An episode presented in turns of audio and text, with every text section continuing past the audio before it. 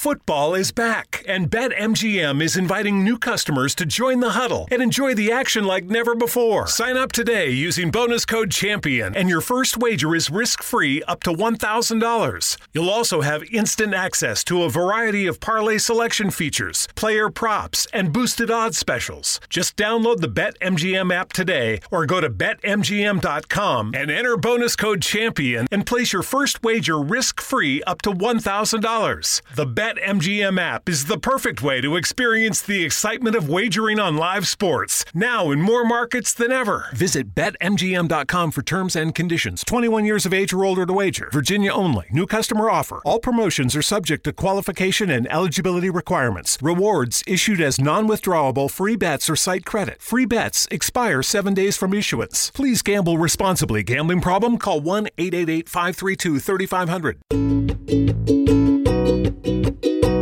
Hola, ¿cómo están? ¿Bien? Qué chingón.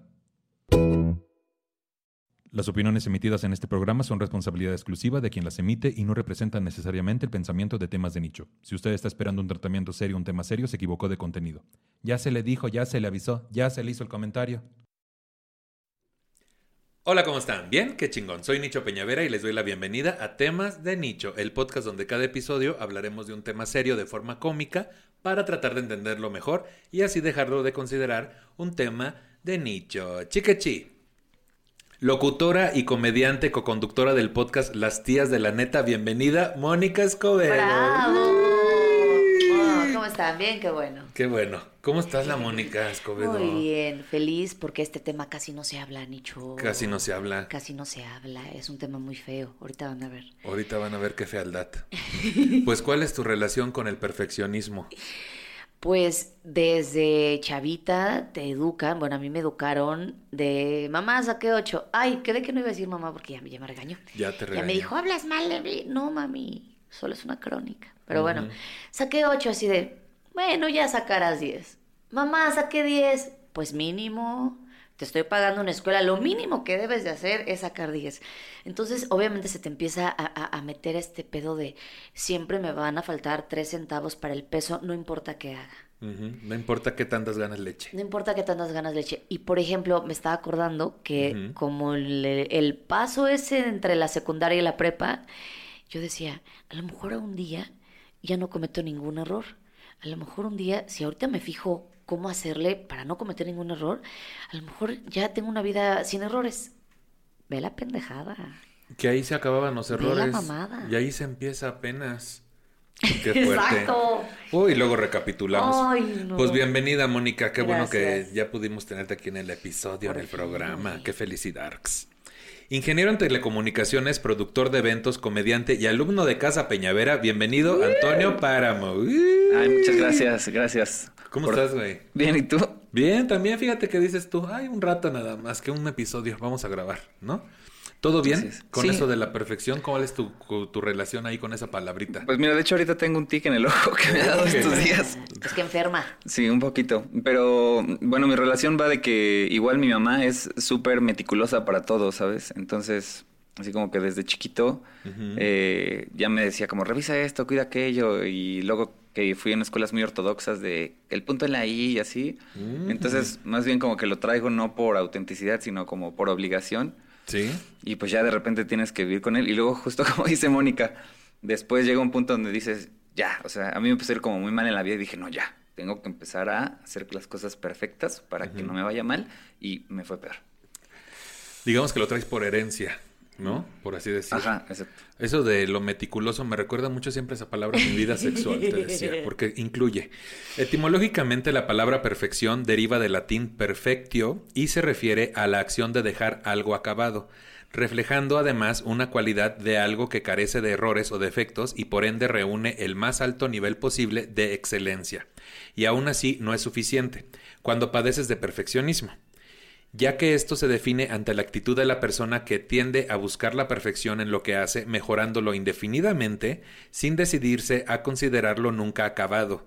La noción de perfección implícitamente conlleva la búsqueda de ideales en cierto grado utópicos. ¿Qué? Puso utópicos. Totalmente. O sea, Es- la, que no existe. Que no existe. Como la perfección. La perfección no existe porque yo te puedo entregar algo perfecto. Pero si, se- si tú le entregas algo perfecto a un perfeccionista, Mm, no va a ser perfecto, no va a ser suficiente. No, ¿Sabes? Le entregas un trabajo y no, le hubieras puesto una gráfica. Le entregas la gráfica, es que lo hubieras explicado. O sea, siempre, siempre estás como vas allá. Y además es una trampa horrible. No caigan en la perfección porque no existe. Y luego por eso una termina rigidísima del cuello. No sé tú qué, qué síntomas físicos tengas de, de, de- de que ¿Cómo estás lo así de- somatizas? Sí, pu- pues tengo que hacer muchas cosas como para desestresarme. Una es el escenario. Ahí como que aprendí, o fue de las primeras cosas que dije, no puedo ser perfecto, ¿no? Y aprender del error. Pero sí es difícil. Antes como que sentía que hasta el proceso creativo tenía que ser como riguroso, ¿no? By the book. Ajá, y no, así no, no sales y nunca estás satisfecho con nada. O cuando terminas algo, se vuelve súper deprimente porque, bueno, ¿y qué? Esto no me dio la satisfacción que quería y entonces caes en ese círculo vicioso. ¿Dónde está esa satisfacción del trabajo bien entregado? ¿Dónde reside? Pues en que si seguimos pensando que existe, nunca vamos a, a conseguirlo. Mira, lo triste de un perfeccionista es que lo único que quiere es aceptación. Es que no Sí. te regañen, que no te digan nada. Es una manera de decir, bueno, voy a ser tan perfecta que nadie me va a odiar, a nadie le va a caer gorda. Y resulta siendo todo lo contrario. Porque, pues, la vida es imperfecta. Y lo que para ti es perfecto, a lo mejor para mí no. Y ni existe la perfección. Y mayormente los perfeccionistas caemos gordos, caemos gordas. Es que hay dos tipos de perfección. Bueno, supongo que varios, no soy psicóloga, pero hay gente que es perfecto con uno mismo y hay gente que es perfecto con los demás, que todo el tiempo está ha- haciendo perfectible lo de la otra persona. Ay, no, oye, hubieras puesto esto acá. No, es que sabes qué, esto, sabes que esto lo hubieras comprado acá. Uy, no, yo conozco un mejor doctor. Esa gente caga los huevos. Sí que sí. Literal, a veces, ¿no? Manejar esta noción de un modo saludable requiere la habilidad de identificar y determinar cuando algo está suficientemente bien. Suficiente, creo que esa palabra es importante. Debemos considerar que el valor de la perfección es siempre el resultado de una comparación subjetiva de los resultados obtenidos y unos estándares aplicables y posibles. Si esos estándares son inalcanzables o inaplicables en las condiciones en las que estemos juzgando algo, el resultado siempre será insatisfactorio. En este sentido, valorar correctamente el resultado de un trabajo realizado supone, o bien, introducir cierto grado de aceptación de lo imperfecto, o bien ser capaces de establecer un estándar alcanzable. O sea, no tiene que ser perfecto y tiene que ser lograble ese resultado, basado en Sí. la objetividad en la que estás, ¿no? Pero regularmente lo que hacemos es, este, me voy a pon- fantaseamos un poquito con el resultado, ¿no?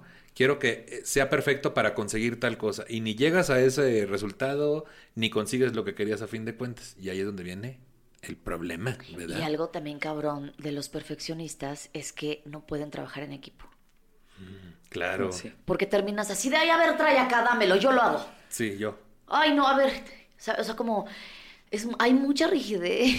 O Sí, sea, es somos- como- Eso Sí, que aparte- dijiste ahorita de yo lo hago, uh, ¿cuántas veces no lo he hecho? ¿A ti te ha pasado? Sí.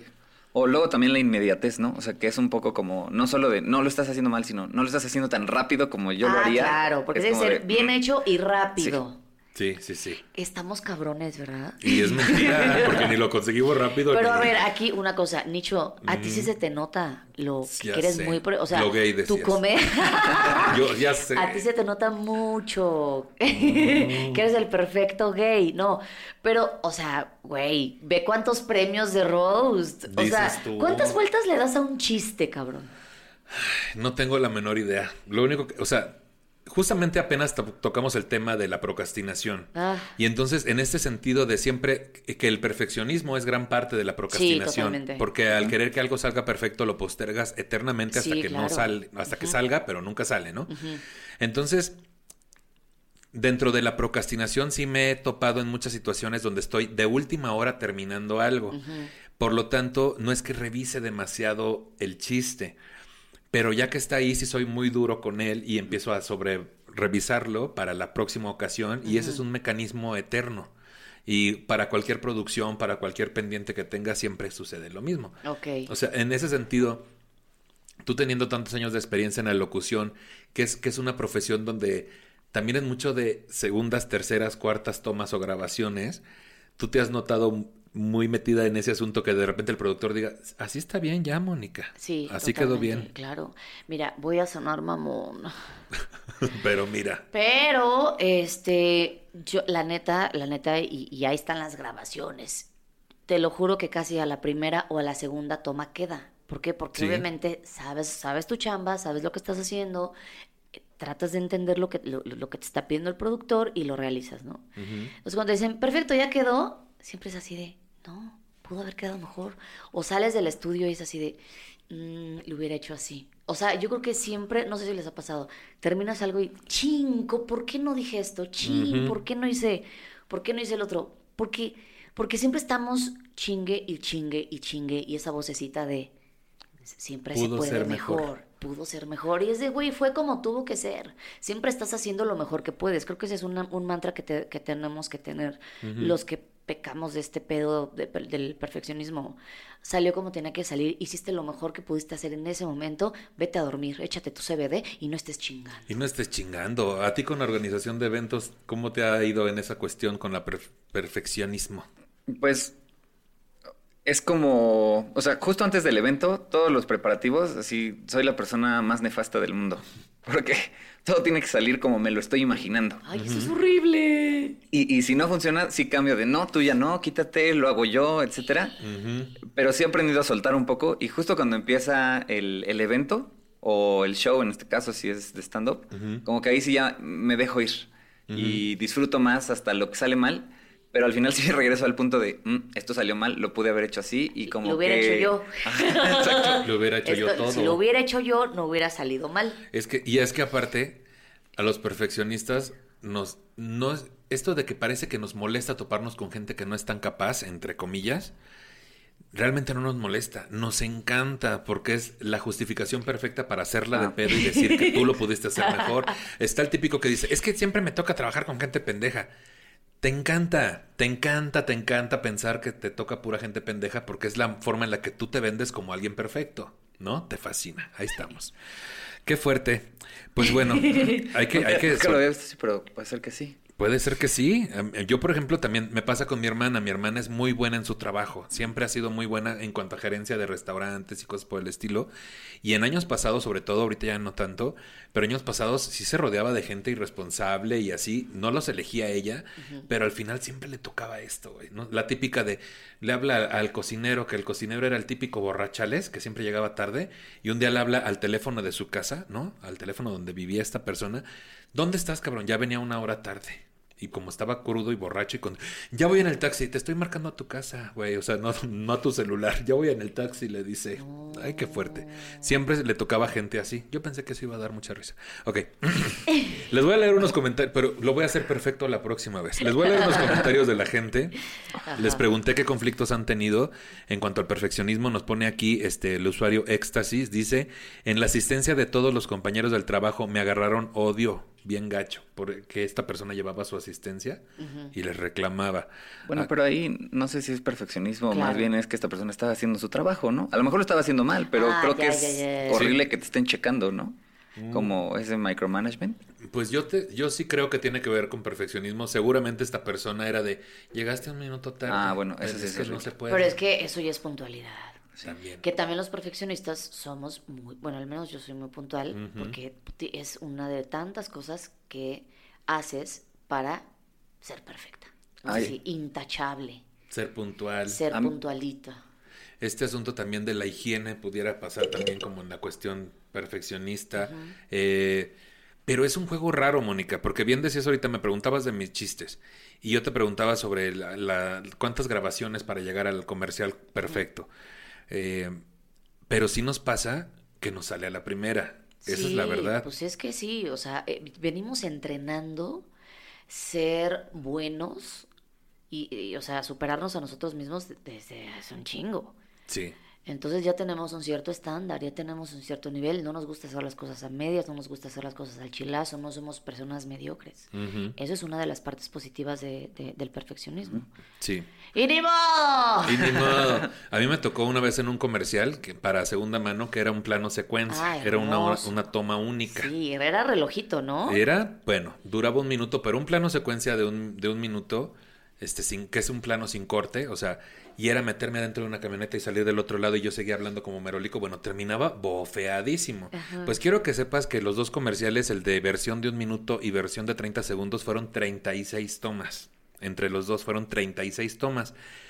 Pero en ninguna era por un error mío, era de que la cámara se, ya salió el micrófono, arte, píntale aquí, este, los extras, tú ponte acá, 36 tomas. Y me acuerdo que empezamos a grabar a las 12 del mediodía y a las 10 de la noche, también obviamente el cliente me cambió el diálogo, el texto, chingo de veces, ¿no? Porque ahí estaba el cliente.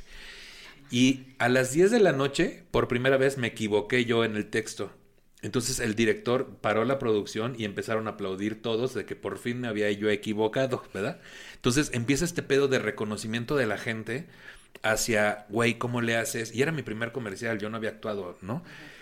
Pero justo ese tipo de reconocimientos son los que hacen que te claves más en ser perfecto. Y entonces a la próxima que vas a un comercial, dices, tiene que ser mejor que la vez anterior. Dices, cabrón, ya lo hiciste bien, güey, sí, ¿no? Sí, sí, sí, un soldadito. Tú un soldadito. Sí, señor, lo que digas. Es casi, casi militar tu forma de hacer las cosas. Sí, y nunca llegas al reconocimiento personal propio de decir, Eso es reconocértelo. Nunca, nunca te estás satisfecho. También nos comenta acá. Ahorita nos eh, vamos a dar un abrazo, ¿eh? Nos vamos a dar un abrazo. Y un mezcal, te decía. Creo que eso va a servir más. Dice acá, hola Nicho, a mí me pasa mucho, nos dice acá Todese, que no sé cómo se llama. Me pasa mucho que frustro demasiado, me frustro demasiado cuando las cosas me salen mal y tiendo a ser muy dura conmigo. Me bajo el ánimo y ya no quiero intentar hacer de nuevo las cosas. También está este asunto de entre que te quedas como, dices, ay, soy perfecto, tiene que salir perfecto, pero también qué miedo volver a tener una experiencia donde quieres que todo salga perfecto y las evades y ya no las haces.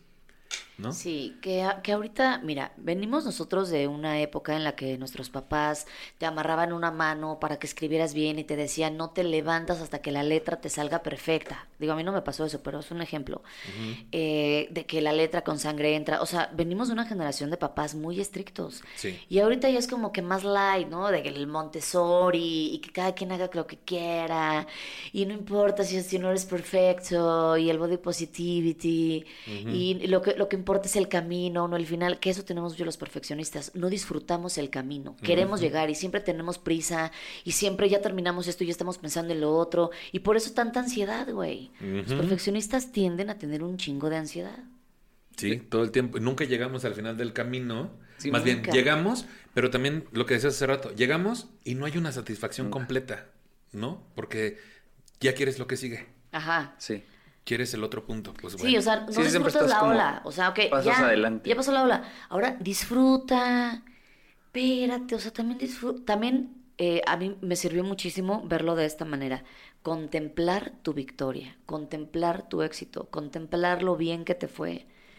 Contemplar eso, quedarte contemplando, porque la mente es así de, bueno, pero el sábado tienes otro show. Bueno, pero mañana tienes que mandar un contrato. Y cada que hablo de eso, te juro que siento aquí un, cómo, se me pone duro aquí, güey. Ay, qué fuerte. El cuello. Ah, a mí también me pasa que cada que hablo de eso, ¿de qué estamos hablando? Duro, duro, el cuello, se me pone, decías. Pues vamos a ver qué es el perfeccionismo. A ver. El perfeccionismo es un rasgo de la personalidad que consiste en la creencia de que la perfección no solo se puede alcanzar, sino que debe hacerse. Se trata de un atributo que no tiene en absoluto por qué ser negativo. De hecho, enfocado adecuadamente es una virtud.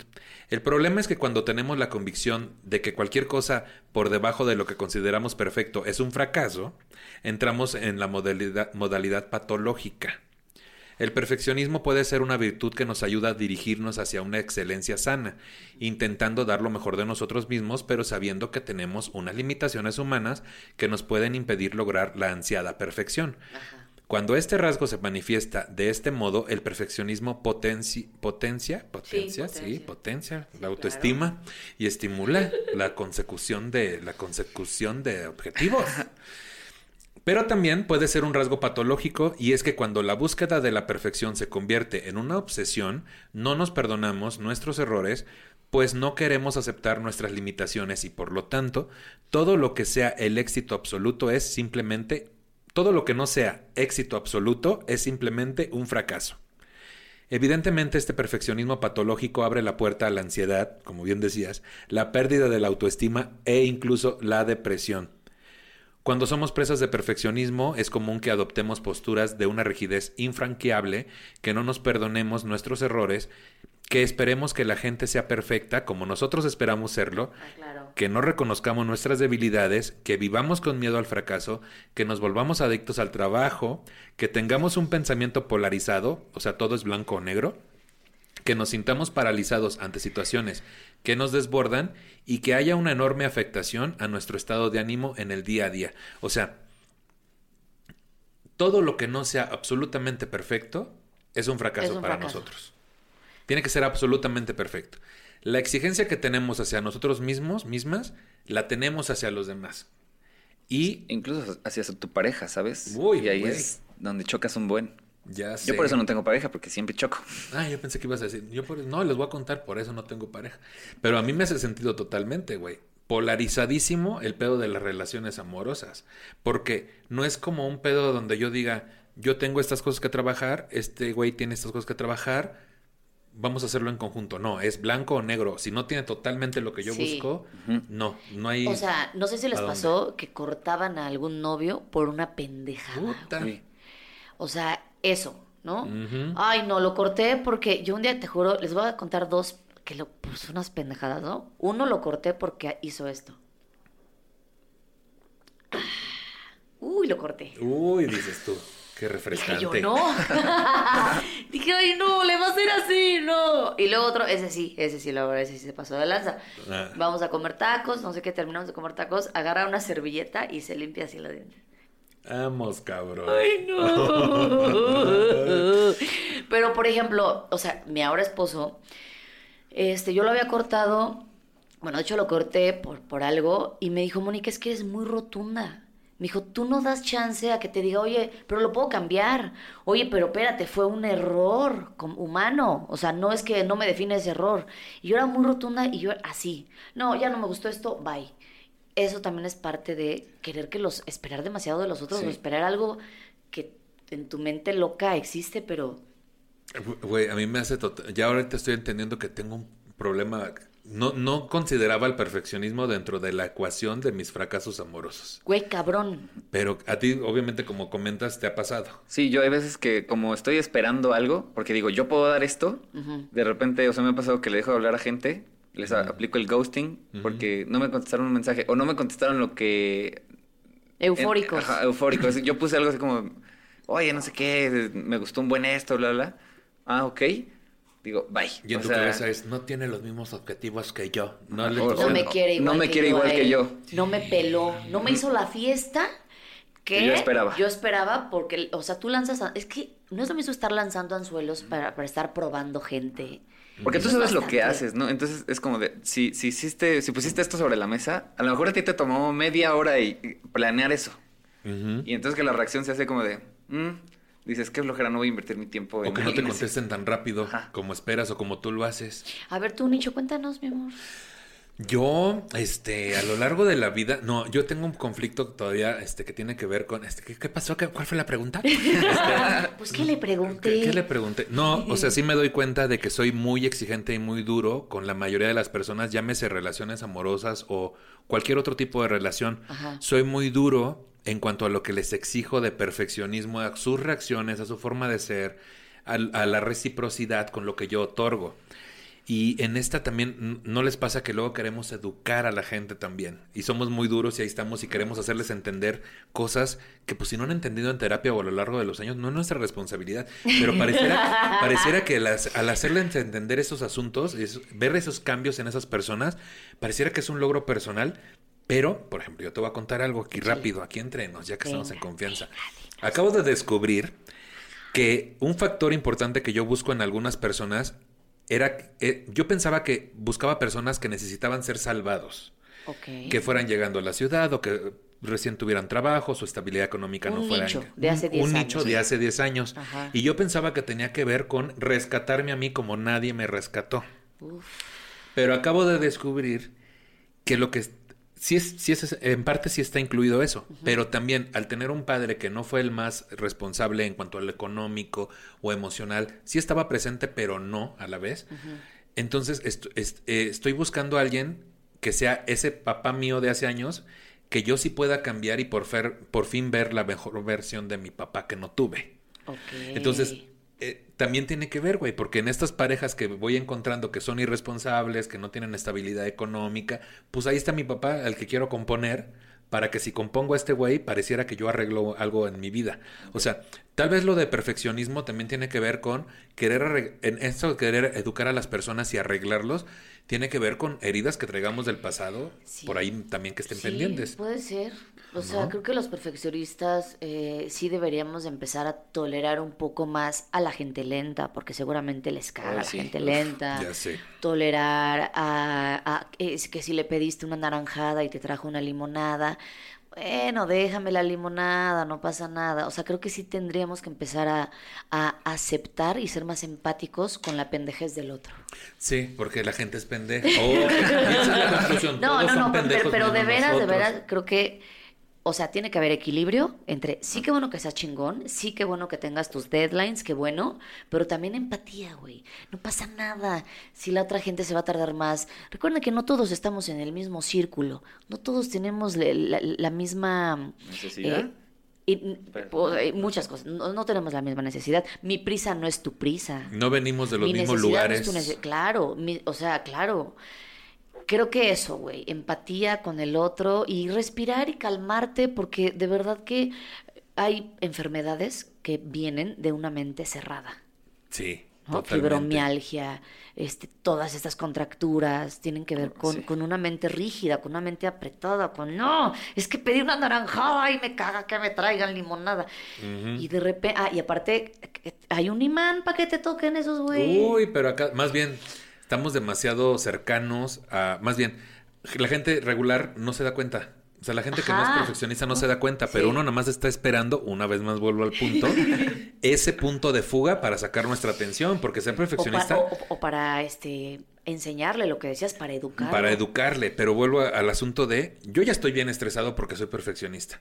Entonces ya estoy buscando dónde se abre tantito la llave Ajá. para dejar ir 250 litros, ¿no? Cuando realmente lo que correspondía a, esa, a ese asunto en particular que sucedió eran tres gotitas, güey. Eran tres gotitas de, de sacar. No, yo dejo ir una pipa, güey, ¿no? Una Ah, pipa sí. de agua. Sí, suéltame, Nicho. Échala toda. Y, y tratas a la de la limonada que haz de cuenta que fue tu papá que no te atendió. Oh, que la chingada. Y entonces ahí está el punto, güey. Y queremos educar y somos bien severos. Somos bien severos. Pareciera que somos tan severos con la otra persona en venganza de ser severos con nosotros mismos. Es como, no, si yo soy bien severo conmigo, ¿por qué no lo voy a hacer contigo? Sí. Y ahorita vas a aprender y toma esta cachetada, mesera. Así de cierto. Es que no sé si es venganza, pero como que quieres que se acoplen a tu estilo de vida y de pensar, ¿no? Y Eres es nefasto como, nuestro estilo de vida y de pensar, güey. A mí incluso me, me tuvieron que mandar de los retenedores para los dientes. Ah, yo también uso. Porque aprieto la, La mandíbula. la mandíbula. Ah, Inclusive dije, para ¿qué va a decir dormir. este los tengo bruxi- que la- el bruxismo, el famosísimo Ajá. bruxismo. Los tengo que usar en la noche para porque si no eh, incluso me empecé a desgastar de presión. Ya ves que Mm. los dientes tienen como ciertos piquitos. Sí, Ajá. sí, y sí, yo sí. me los acabé por siempre estar así como con Tenso. mucha tensión. Tenso. Ajá. A mí también me pusieron lo del este retenedor también Sí. para dormir. Están padres, hay unos que brillan en la oscuridad también. También. Te decía, y unos condones Oye, también. el CBD a mí me ayudó mucho para dormir, ¿eh? O sea, El antes de dormir, abajo de la lengua y duermes, descansas más rico, más profundo. O sea, la primera vez que me, que me lo eché, hasta amanecí con babita, así de que, de que descansé. Ay, qué padre, güey. Recomiéndeme su proveedor, te decía. sí, sí, sí. Bueno, vamos a ver cuál es el origen. El origen del perfeccionismo. Puede haber distintas causas. El origen. El origen. Este es el origen. Con Leonardo DiCaprio. Decías el origen, que lo mató un oso, pero no, así ya. Una alta exigencia en la infancia. Cuando los padres reconocen a sus hijos solo por lo que hacen bien, les enseñan a sus hijos a tener una autoestima condicionada al logro. ¿Te suena? Pero muchísimo. O sea, mi mamá en lugar de decirme, oye, ¿cómo te fue en la escuela? ¿Cómo estás? ¿Ya tendiste tu cama? ¿Ya barriste? ¿Ya lavaste los trastes? Siempre era, claro, lo que hacía y no cómo me sentía. O sea, mi mamá nunca me dio, la verdad, mamá, perdóname, un beso de buenas noches, no. Nomás por ser tú. Era de, ¿ya eh, preparaste tu uniforme? Sí, ok. Tan tan. Claro, entonces, ¿quién soy? Vale verga. Importa más qué estoy haciendo. Esa deshumanización que solo pareciera que hay humanización a través del logro. Ah, lo lograste, qué buena eres, qué buena hija eres, qué buena señorita, que te estás comportando como, ¿sabes? Qué fuerte, güey. Qué fuerte. Ay, no. A ver, aquí otra.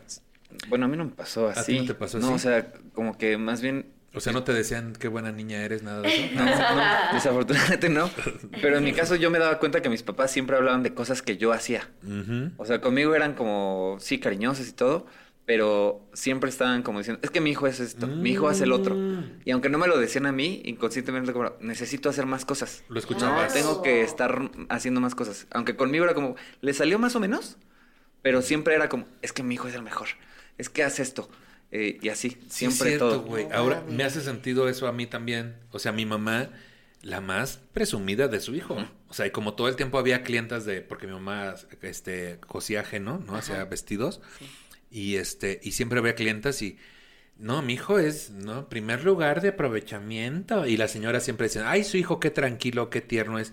¿Cómo se puede uno cambiar aquí enfrente de él y él no tiene morbo? No, señora, pero no fuera su marido. O sea, ¿sí me entiendes? Pero vaya, siempre escuchaba de, de mis tías, de mi mamá, de las clientas, qué buen niño Eso es Nicho. Y entonces te clavas en ser buen niño, güey. Y entonces Ajá. cuando empiezas a tener relaciones sexuales, este, dices, ay, te Tengo que ser el mejor. Ay, Perfecto. no, no, Ese al- muelleo no, tiene. al revés, güey. Hay una castración ahí que es de cuenta que te están jalando de los huevos de no, coger es malo. Y no, y más siendo gay, no, eso no es ser buen niño. Y entonces viene ahí, ahí está la contraparte.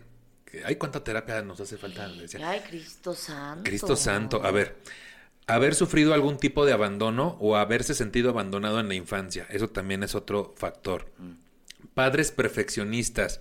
Cuando somos niños, nuestros padres son nuestro modelo a seguir y aprendemos de ellos. Si nuestros padres son perfeccionistas, ese puede ser el origen de nuestro perfeccionismo. Abusos físicos y psicológicos en familias destru- por desestructuradas también pueden dar lugar a perfeccionismo, ya que el niño, al haber vivido este tipo de circunstancias, tratan de contrarrestarlas aprendiendo a llevar una vida rígida. Baja autoestima y sentimientos de inferioridad. Puede ocasionar que la persona que los padece tienda a compensar dichos complejos con el perfeccionismo. Ese no. Ese no.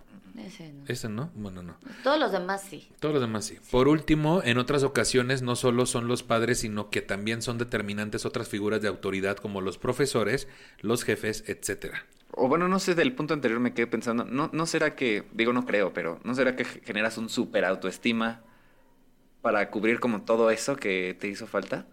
O más Porque bien, los tienes- tres tenemos como mucho ego, mucha autoestima. ¿no? Pero, o sea, cuando te dicen, no, es que tú tienes debilidades, es como, no, pero no sé si es como una barrera. Pero es que ahí te va.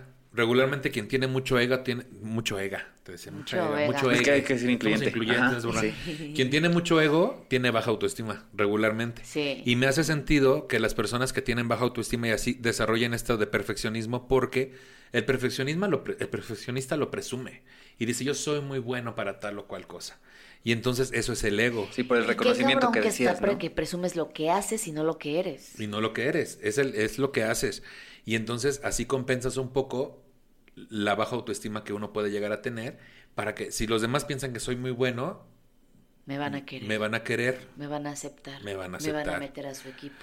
Me van a y siempre a alguno les cogían al último, te decía. Ningún deporte se me dio, mana, la verdad. Ni una cosa No. de esas. Bueno, es que desde ahí, güey. O sea, Desde ahí. Deportes, carreritas, quiero llegar Todo primero. es competencia. Voleibol, Sí. todo. Oye, los pinches sellitos de sí trabaja, este, de la primaria. La estrellita de aquí La de la frente. Ay, no, no, no, qué estrés. Bueno, el, el dibujo del niño y la mar, así ya te decía. Ya cualquier cosa que nos metían. Que ese concurso del niño y la mar no te tocó a ti hacer tu dibujito. Nunca. Y nos llamaban, todos ganábamos, todos ganábamos y Un nos... diplomita. Todos ganábamos y al final ahí te querían vender, eh, te, te hacían una junta para la entrega del premio Ajá. y todos ganábamos. Y era para venderte enciclopedias y cosas. ¿en Ah, no, esa del niño y la mar, no, pero había otros de dibujo que también. Todos ganábamos. Este, haber tenido padres inmaduros o infantiles hace que muchos niños tengan que madurar antes de tiempo y suelen ser adultos hiper responsables y perfeccionistas. Ay, esto de madurar antes de tiempo sí me tocó. No porque mis papás fueran inmaduros, sino por el divorcio y todo esto. Sí te hacen madurar más. Sí, también los míos se divorciaron cuando Ah, tenía también los míos. seis, ¿También los tuyos? ¿Qué edad tenías seis tú? años. Como cuatro o cinco. Cuatro, seis, nueve. Fíjate. Aquí hay, un, Exacto. aquí hay un factor. Hay un factor fuerte. Hay un factor fuerte. No, por eso mi mamá que, que, que, Ya hasta me que siento como todo que, así. Sí, hasta me estoy cansando. que, que me preguntó, bueno, no que me preguntó, pero así como que, no, es que me voy a divorciar, no sé qué, y que a los seis años le dije, pues divórciate. Pues no sé qué Ay, sea, pero tú divórciate divórciate. ya, mamá. Tú, ni sabías qué era, ¿no? Pues divórciate. Divórciate. Sí. Haz de cuenta que te dijo, quiero pintar la sala. Pues pinta. ¿Cuál es el pedo? ¿En qué te puedo apoyar? ¿Qué te hace falta? ¿Qué ¿Qué necesitas? ¿Quieres dinero? A los seis años. A los seis años, ¿no, chiquis?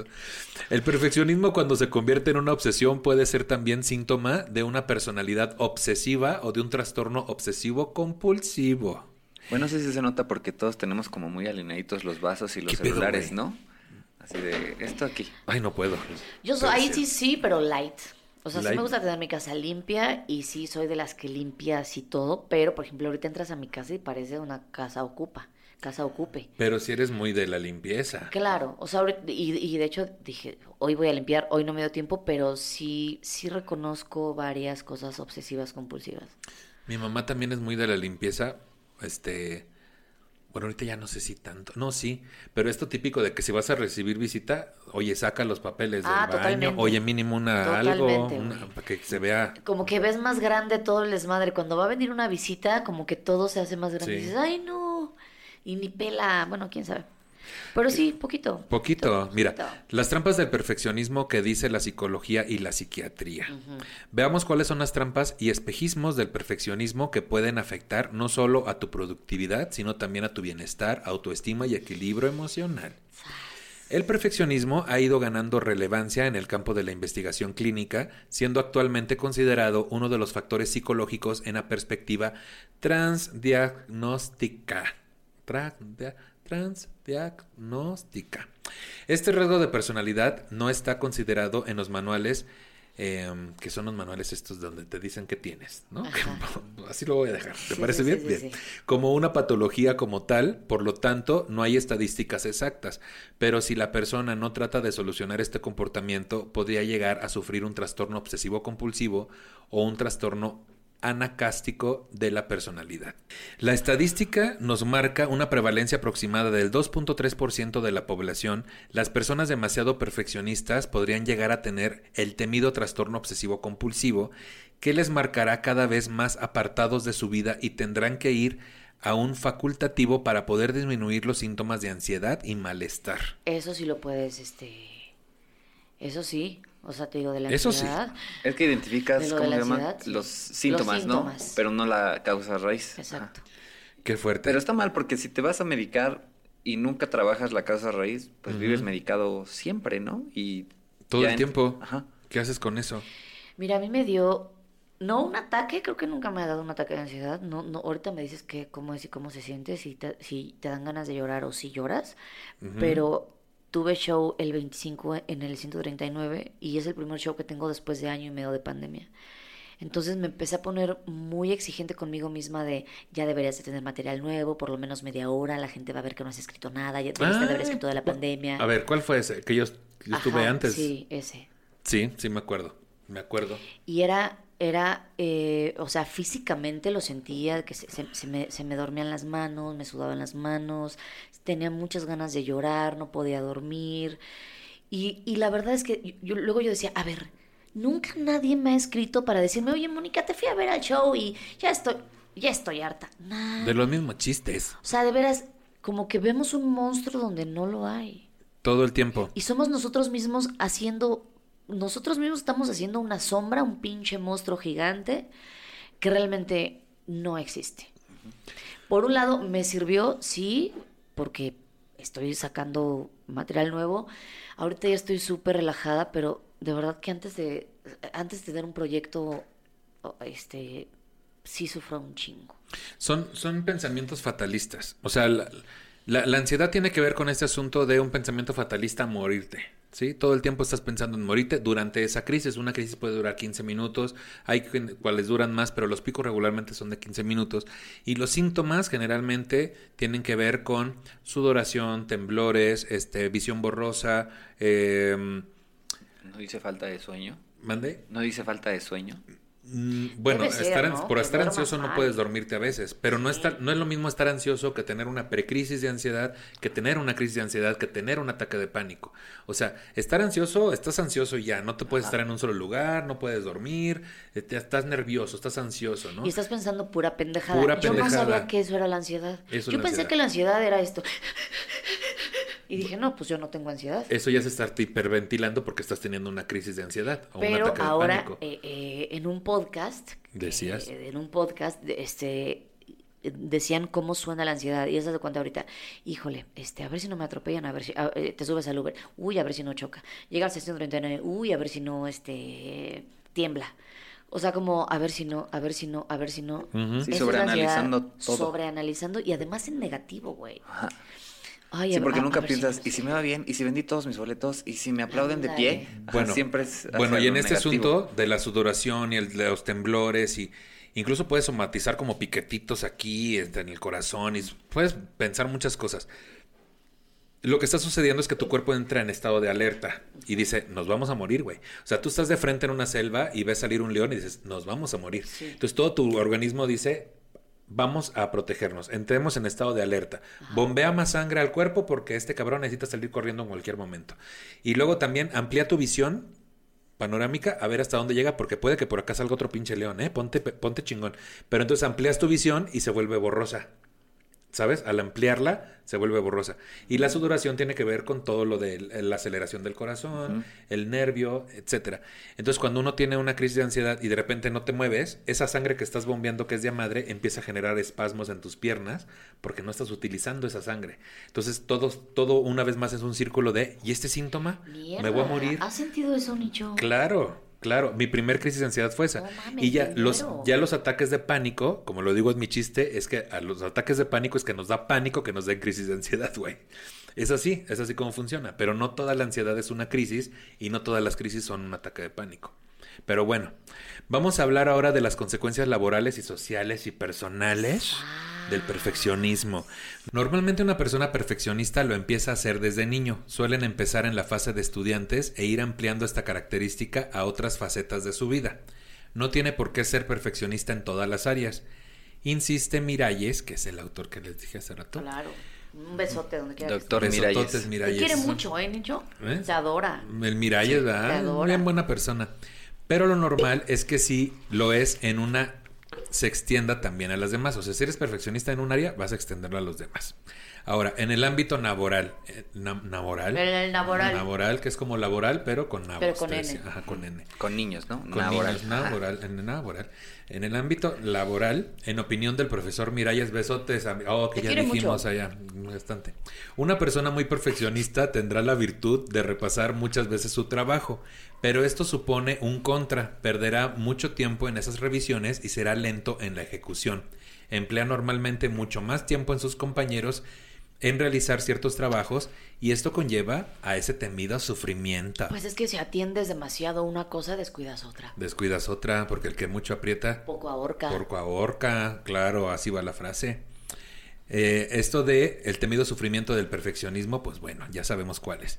La parte positiva de esta conducta es que su trabajo será impecable, pues lo que han revisado varias veces antes de entregarlo, pues va a quedar muy bien, ¿qué dices tú? Que ahí me preguntaba sobre los beneficios del perfeccionismo, o sea, ¿qué beneficios creemos que tiene? Pues eres un chingón. O Eres sea, un chingón. eh, eh, decía Páramo que tu sello característico es que va a estar bien hecho. O sea, ya sabes que lo que te va a entregar Nicho, Páramo o Mónica va a estar bien hecho. Ay, Pues ya se fue, decías, perdón, ya se fue. Va a estar bien hecho como este, como este pedazo que se me atoró en la garganta. En el y- tracto digestivo, dices tú. ¿Estás bien? ¿Necesitas bien, bien. unos buches? Hacer unos buches. pero de... ¿O qué? La proteína, ¿no? ¿Sí tomiste, tú comaste proteína? que ¿Comiste son antes como de- búlgaros, ¿no? Como búlgaros, pero también Pero se... acedos. Acedos, alcalinos, decías. Qué bonito. ¿Algo que tengas que decir sobre el no, ese es un Ay, tema sí. que no domino. Justo iba a decir así como, no, no. No, si quieren así, déjenlo. Lo positivo del perfeccionismo. Este, pues sí, está padre. O sea, sí vas a hacer como un muy buen trabajo y te recomiendan. Te Y recomiendan. al final siempre vas a ver algo eh, diferente, ¿no? Sí. O sea, si es una producción, un evento, un show, lo que sea, siempre es algo diferente que dices, oh, Y el cliente te vuelve a llamar. exacto. Te vuelve a llamar. A Pero los compañeros ya no tanto, te decía, porque ya los, a los que tuviste a tu cargo dicen, ay, no, mejor ese cabrón que no venga, está bien loco. Que yo prefiero un jefe exigente, sin que sea un pinche acá. Maniático. este, neurótico, exacto. Un jefe exigente y que te enseñe, o sea, que sea un buen líder, a un papanatas o que sea un barco, la neta. Sí. Pero, Sí. pues sí, porque aprendes, aprendes más, siento yo. Hay que ir mediándole, ¿no? Ahí nosotros. Es que es eso, güey. Sí, Es ahí mediándole el- le vas midiendo el agua. el agua. Salud. Salud, Salud. salud en el Salud- agua. salud también Hablando allá del agua. para los que están Ay, ustedes tomando. que pueden, yo porque me acabo de vacunar, te decía. Ahora, en el ámbito social, según la opinión de Regedera, que es otro, que Otro amigo. mucho. Bastante. Otro amigo de confianza. El perfeccionista es una persona que ama con la misma intensidad que es capaz de criticar su realidad, por lo que es constante, afectuosa de manera intensa y leal. Pero lo negativo de esta conducta es que inversamente Totalmente. proporcional suele ser la persona más odiada y la primera prescindible de grupos sociales. Pues es un poco por envidia, ¿no? Ah, no, Oh, ¿verdad? No, que la- que la gente es pendeja. Oh, que la canción. En el ámbito relacional y personal, suelen ser exigentes con el otro, autocrítico y rígido de pensamiento y comprensión de la vida. Pero también añade Regedera, mi amigo, es apasionado y gran compañero, amante y amigo donde lo da todo por el otro porque Como la el doctor, relación... ¿no? Como el ¿Mande? doctor ama- amigo, amante y amigo. Amante y amigo, exactamente. ¿Dónde me quedé? Ahora dime Que- dónde que lo estaba yo todo, que leyendo. lo Te das decía que todo. lo das todo porque eres muy todo, sí, entregado. es cierto. Muy entregado, dice. Sí, cierto. Y lo da todo por el otro y por la relación también es algo en lo que no puede fallar. En cuanto a la amistad como relación emocional y sentimental es exactamente igual de perfecto. El pro sería su autenticidad e intensidad y el contra la dificultad en sus relaciones. Ahí está. Que ahí es donde te está afectando a ti. Ahí sí, en las relaciones de pareja destaca Miralles, pueden buscar lo que desearían ser, como por ejemplo una persona no tan perfeccionista que a su vez es mucho más natural en su manera de ser, con índices bajos de ansiedad, elevada autoestima y seguridad en sí misma. Entonces, eso, eso, eso, eso. ¿valoramos la imperfección en el otro? Sí. Debiésemos. De- No sé si Debiésemos. valorar, también admirar, ¿no? O sea, sí es como... Sí, aceptar. Ajá. Aceptar que no, que es que no somos perfectos tampoco, pero que exigimos perfección. Ay, qué fuerte. En las relaciones de pareja, es lo que les acabo de leer, ahora les voy a leer otra cosa. No es que valoremos más a la imperfección, es que es más fácil que nos sintamos reflejados en ella, permitiéndonos a la vez identificarnos con los demás y aceptarnos mejor a nosotros mismos, lo que contribuye a mejorar nuestro equilibrio emocional, haciéndonos más libres. ¿Más ¿Líder o Más libre? libres. Más Ah, libre. libre. Eso, güey. Eso. Más libres. Ay, claro. Tantito. tantito. Lo importante porque el cuello se destense. que fluyas. Tú fluye. Tú sé. Tú fluye. Tú sé el mezcal. tú ah, fluye. Como el meme que acaba de salir ahorita, ¿no? De si lo han visto. Que No. dice, voy a, por aquí lo tengo. Dice, voy a dejarme fluir, pero ¿a qué hora va a fluir para organizarme? Ah, huevo. Ahí te va otro. Este, yo tenía un, un separador de libros que decía, estoy tan acostumbrada a estar en tensión que el sentirme relajada me pone nerviosa. Oye, qué, qué contento estoy. ¿No me irá a pasar algo? Te Ah, Oye, ¿no? es que te ¿por qué empiezas estoy a tan sabotear, tranquilo? ¿no? Cuando... ¿Qué Debería tranquilo? de estar haciendo Oye, algo. o ¿Por luego- qué estoy descansando? O estos que cuando estamos más tranquilos decimos, ¿irá a pasar algo? Porque estoy muy tranquilo, está todo muy tranquilo. Algo Pues- no está bien. E- Esa es una nueva corriente que viene ahorita, que está bien que no hagas nada, está bien que estés en tu sillón rascándote las pelotas, está bien. No pasa absolutamente nada. Este pedo de siempre tienes que estar haciendo algo, siempre tienes que estar produciendo algo, siempre tienes que estar pensando en lo que viene, nos tiene estresadísimos. Sí, y más encerrados. y más en. Japón. Y más, oye, lo importante como todo en la vida es buscar el punto medio. Tener ambición de ser perfectos en la vida es bueno, siempre y cuando no afecte a nuestro equilibrio emocional y bienestar personal. Sostiene esta profesional que se llama Pérez, es otra amiga que yo también tengo. Padrísimo. Ahí estamos. El perfeccionismo como cualidad humana puede ser bueno, pero siempre y cuando sepamos controlar desde la emotividad. Es que la emoción nos mueve muy feo. ¿Cómo estuvo eso? Ajá. Ahí te, va, te- te lo voy a repetir. ¿Cómo le vamos a hacer? bien. El perfeccionismo como cualidad humana puede ser bueno, pero siempre y cuando sepamos controlar desde la emotividad. Concluye Regedera, que es una amigo Qué ah, entrañable. Ahí está. No estamos entendiendo nada, ¿verdad? Pero la gente cree que sí está entendiendo algo de lo que Eh, está. o sea, lo, lo de la emotividad me urge que me digan cómo. ¿A qué se refieren con eso? Sí. ¿Cómo le voy a hacer? ¿Cómo se ¿En qué voy hace? a pensar? ¿O en qué no voy a pensar? A ver. ¿Qué voy a hacer? ver, es que también no nos está diciendo aquí regedera. También, es que luego es muy así, muy eh, sub- sub- A lo mejor lo dejó al final para el final. A lo mejor ahí viene. Pongamos atención a lo siguiente. ¿Cómo que, cómo que, qué, qué cosa? ¿Cómo que, qué? ¿Cómo se clasifica el perfeccionismo? Vamos a ver ahí. ¿Cómo, qué, qué cosa? ¿Cómo, a qué? ¿Cómo estuvo? Uno, perfeccionismo orientado hacia uno mismo. El perfeccionismo orientado hacia uno mismo es aquel en el que la persona es perfeccionista, perfeccionista No. consigo misma. Es en el que corresponden más con es el que se corresponde más con la idea que tenemos de perfeccionismo. En este caso, la persona se autoimpone unas exigencias muy altas y espera cumplirlas con éxito. Las personas perfeccionistas consigo mismas Sí. suelen ser muy autocríticas Sí. si no son capaces de alcanzar la perfección que se han impuesto. En la modalidad patológica, el estándar de perfección se sitúa en un punto que simplemente no es asumible, lo que puede llevar en efecto a la frustración. Ay, la frustración. De todos modos, en su vertiente saludable es una fantástica herramienta para dar nuestro máximo rendimiento. O sea, el perfeccionismo es algo que se vende como positivo, pero en realidad no es tan positivo. No lo es. Hay mucho sufrimiento de por medio. Se sufre. Hay mucha frustración. Mucha. Es que todo en exceso es todo en exceso es malo. Todo en exceso es malo. Todo en Sí, exceso un poquito es de malo. perfección así. ¿Qué dices tú? Sí, güey, hay gente que dices, oye, mira, eh, googleate perfeccionismo, no seas payaso. Oye, y aparte, en nuestra profesión, desde la imperfección sale más comedia que desde la perfección. güey. claro. ¿Qué onda con eso? Y a- hace rato, me, y me gustó mucho que usaste la palabra vulnerabilidad. Si no te vulneras en la vida, si no te vulneras en la comedia, ¿qué? No conectas. No conectas, güey. No conectas porque nadie quiere ver a un ser exitoso en el escenario. No, no. claro que no. No, ¿por qué? O sea, No. nadie quiere ver a ese güey que él ya ganó, ella ya ganó, no lo Ella queremos ver ahí ganó. porque nos recuerda como público que nosotros no. No ganamos. Fíjate que sí, tienes razón. ¿Qué más? Ahí está.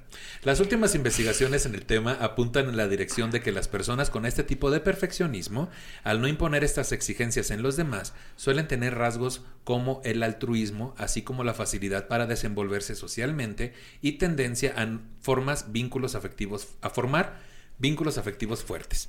De todas las personas de- por eso no, de todas las personas no. De todas las formas de perfeccionismo, esta es la única que muestra diferencias entre sexos. Las mujeres tienden a ser más perfeccionistas con ellas mismas que los hombres. Ahí está. Ahí yo tengo una A observación. ver, échatela. Porque desde chiquita te dicen que tienes que ser perfecta, siempre sonriendo, tu vestidito, tu peinadito.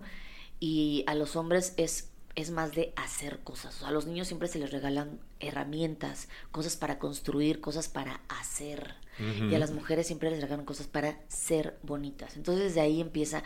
Y ahí nos tienes a todas inyectándonos botox, poniéndonos nalgas, chichis, que la uña, que la pestaña. O sea, sí se le exige más a la mujer. Sí, totalmente. En una sociedad machista como la nuestra, totalmente. Tiene que ser perfecta. Y dentro de lo que cabe también, al hombre se le es siempre más permisivo, ¿no? Siempre son, son más permisivos con los hombres de, ay, pues mira, con que no la cague más. Y a las mujeres, con que no la cague nunca, Nunca. ¿no?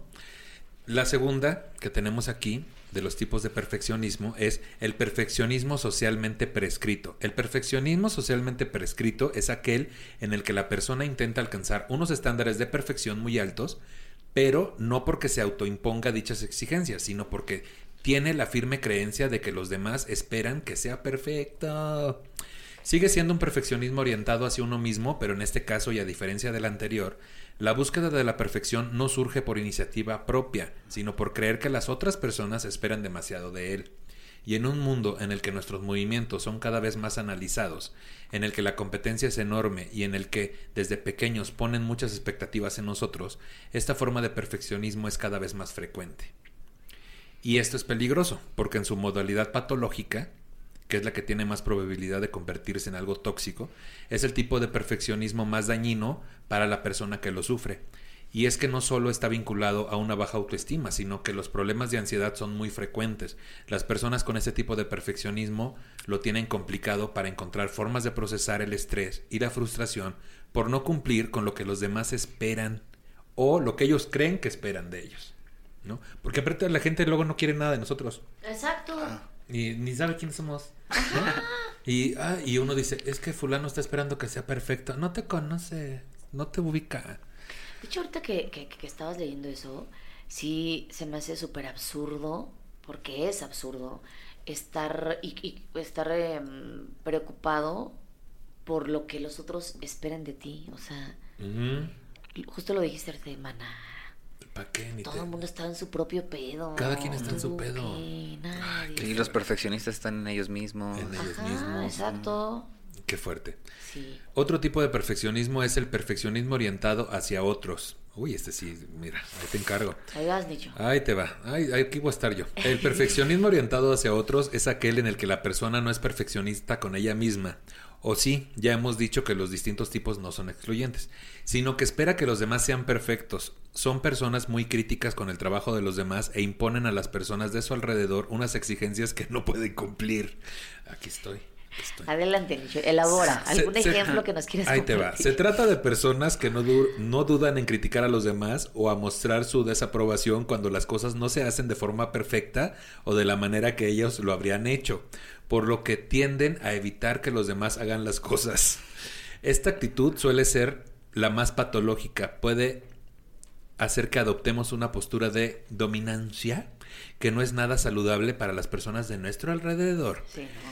Una persona con ese tipo de perfeccionismo no tiene por qué aplicarse las reglas que diseña, pero sí que espera que las personas en su entorno lo sigan, es decir, imponen a los demás una metodología sobre cómo pensar o actuar para que alcancen la perfección.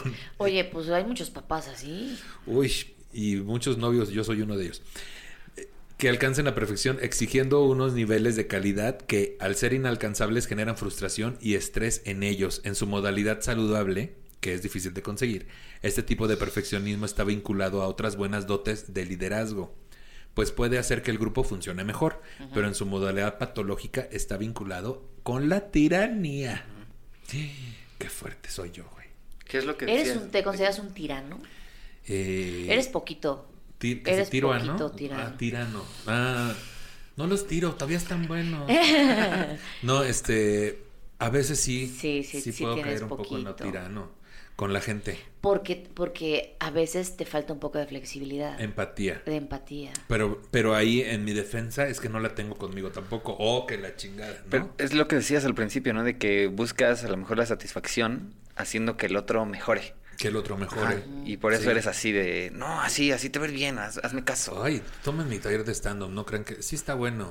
Sí está bueno. Ahí sí no sé, no, sí también ahí soy bien duro a veces, ¿verdad? Un poquito, sí. Pero le sirve a veces. Mm, a veces sí. O sea, creo que como Me está introducción... mal Claro que sí. Me No, sí, como introducción O sea, está bueno. claro. Porque uno no conoce. Entonces es como la guía así de ya el camino probado.